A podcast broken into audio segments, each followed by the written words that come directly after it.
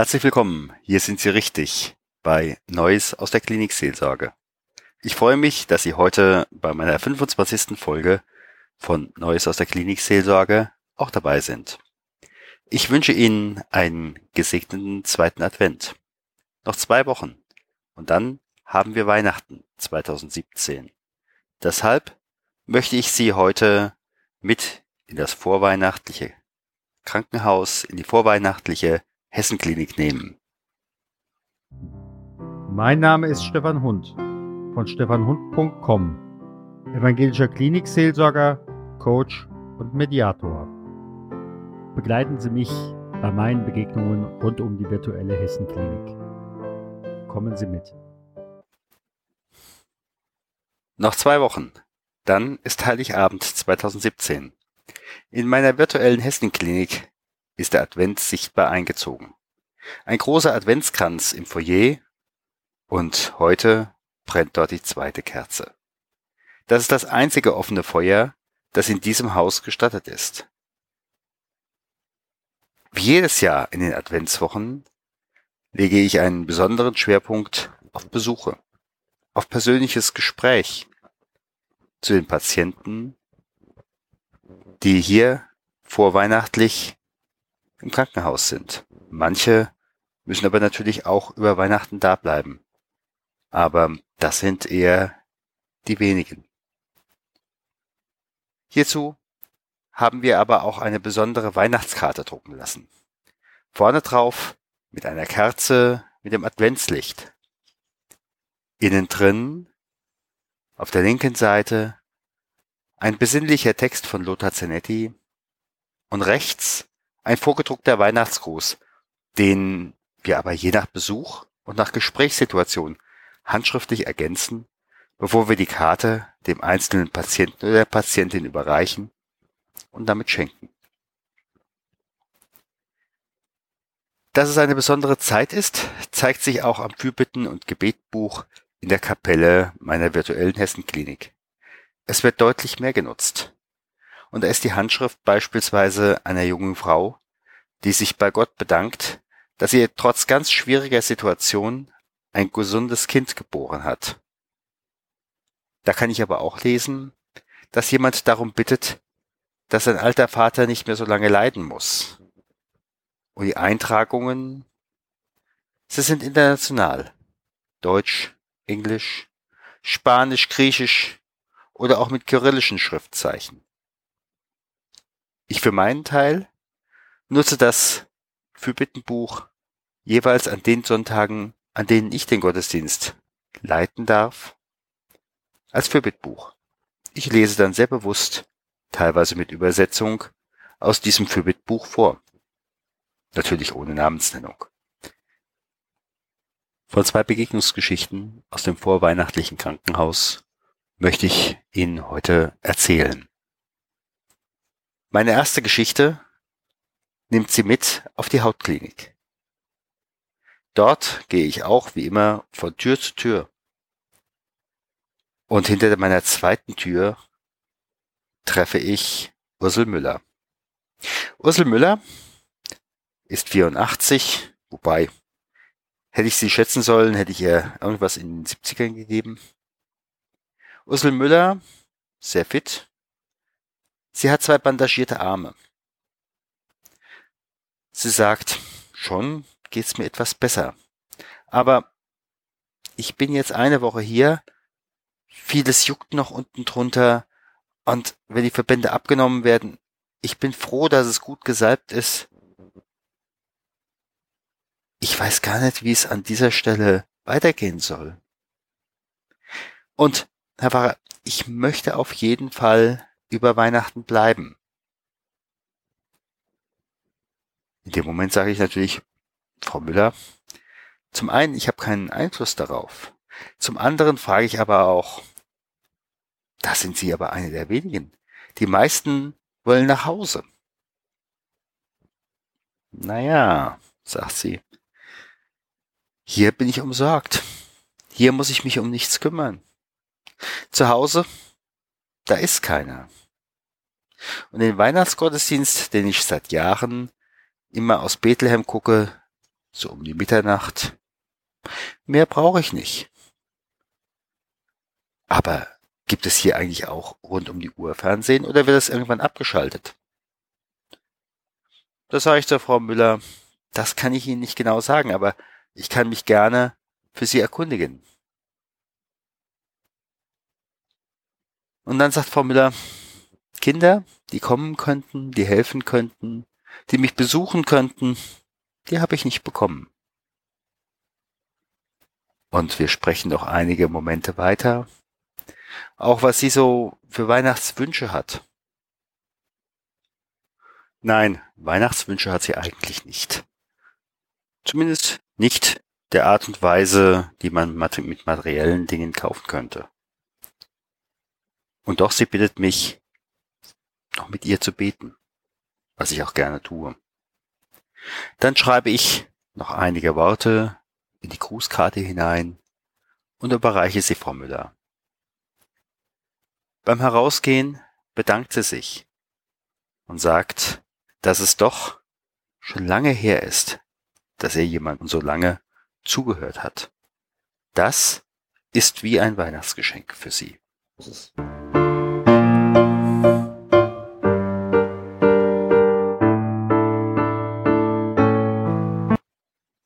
Einem anderen Tag war ich wieder auf der Neurochirurgie meiner virtuellen Hessenklinik unterwegs. Ich hatte bereits zwei, zweieinhalb Stunden hinter mir Gespräche mit den unterschiedlichsten Patienten und eigentlich war ich reif für eine kleine Ruhepause. Nach mehr als 15 Zimmern. Die meisten meiner Gesprächspartner sagten mir, sie warten nur auf den Arztbrief und dann dürfen sie, oh Freude, noch vor Weihnachten heim. Es gab nur noch ein Zimmer am Ende des Ganges in dieser Abteilung. Und so dachte ich, okay, bisher sind die Gespräche alle so gelaufen, dass die Patienten das Glück hatten, erstmal vor Weihnachten heimzukommen. Damit ich mich morgen oder nachher einer anderen Abteilung zuwenden kann, gehe ich jetzt noch in das letzte Zimmer. Ich klopfe an. Eine junge Frau liegt im Bett, etwa im Alter meiner Kinder. Lara stellt sie sich vor und ein junger Mann sitzt nebenbei. Sie sagt, dass sie gestern eine Brust-OP hatte. Sie sagt auch, dass man ihr einen Knoten entfernt habe, wovon man noch nicht weiß, wie das Gewebe wirklich ist. Ja, Weihnachten wird sie bestimmt nicht daheim sein. Der junge Mann schaut in meine Richtung und ich versuche in seine Augen, in seinen Blick hineinzukommen, aber ich merke, er schaut durch mich hindurch. Ganz weit in die Ferne. Und ich komme erstmal mit Lara ins Gespräch. Und sie meinte, wir kennen uns. Ehrlich gesagt, in diesem Moment brauchte ich erstmal einen Nachnamen und paar kleine Hinweise. Und sie sagte, ob ich denn vor ungefähr 15, 20 Jahren in dieser und jener Gemeinde gewesen wäre, was auch stimmte. Und dann sagte sie, Sie haben mich getauft und Sie haben mich in der Kita begleitet. Sie kamen immer mit der Gitarre in die Kita. Und dann haben sie damals die Gemeinde gewechselt. So hatten wir erst einmal einen guten Einstieg in, ja, eine schwierige Situation. Und Lara erzählt von ihren Hoffnungen, von ihren Wünschen.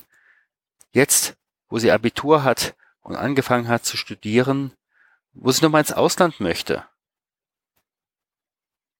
Aber gleichzeitig auch nach der Diagnose erzählt sie von der unterschwelligen Angst. Die Angst, wie geht es weiter? Wie wird der Befund des Gewebes sein aus der Brustoperation? Ich rede bewusst wenig. Ich will ihr den Raum schenken. Ich will aushalten. Ich nehme mich gerne zurück. Wir schweigen auch einige Minuten. Und ich merke, sie kommt langsam immer mehr ins Reden. Es tut ihr gut. Ja, auch mir geht es in dem Moment nahe. Lara, die ich getauft habe und in den ersten Jahren immer wieder begleitet habe, hier so zu sehen. Ich für meinen Teil bete erstmal still vor mich hin, im Blick auf eine für sie günstige Diagnose. Und nach einer Viertelstunde, 20 Minuten bittet sie mich, sie zu segnen für das, was vor ihr liegt.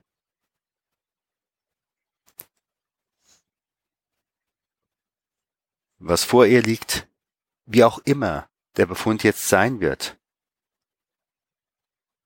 Ich komme ihrem Wunsch gerne nach und ich spüre, wie viel Energie durch meine Hand fließt.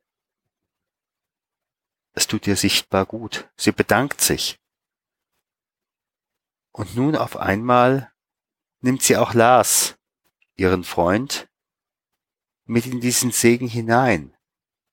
Insbesondere für Kraft, für das Kommende, dass er es auch mit ihr zusammen trägt. Was ich auch gerne getan habe. Und ich versprach ihr, am nächsten Tag wieder vorbeizuschauen. Deshalb gab ich ihr meine Karte, die mit der Kerze, und sagte ihr ganz bewusst noch einmal zu, das Licht scheint in der Finsternis, und die Finsternis hat's nicht ergriffen, als Hoffnung für diese Tage, nicht nur für Weihnachten.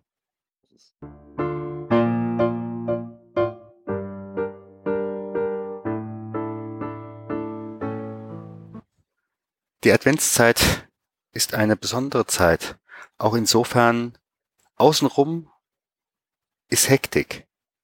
Und gleichzeitig ist es so wichtig, in diesem Moment in aller Ruhe, in aller Stille bei den Patienten zu sein, bei ihren Sorgen, bei ihren Wünschen, bei ihren Hoffnungen, zu hören, was sie brauchen, was sie umtreibt und dementsprechend ihnen einen Segen, ein Gebet mitzugeben. Für mich selbst ist es daher seit über 20 Jahren wichtig, auch gerade in dieser hektischen Adventszeit einige Tage der Stille zu nehmen. Dazu ziehe ich mich in ein Kloster zurück und lasse mich auch gerne selbst begleiten. Seit mehr als zwölf Jahren biete ich das auch für Unternehmer und Führungskräfte an unter dem Stichwort stillezeit.de.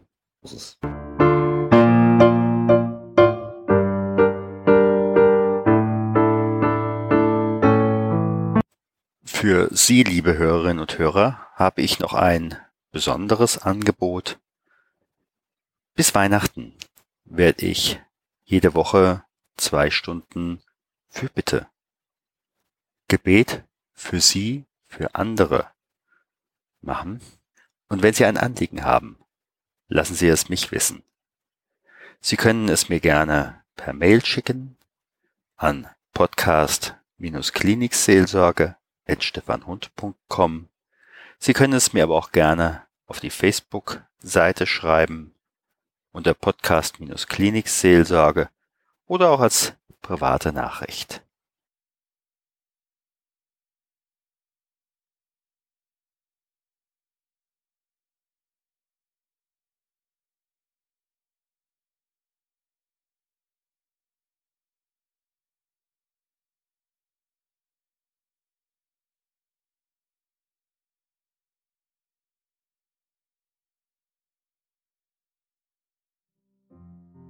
Gott segne dich und behüte dich. Gott lasse leuchten sein Angesicht über dir und sei dir gnädig. Gott erhebe sein Angesicht auf dich und schenke dir Frieden. Geh hin im Frieden Gottes.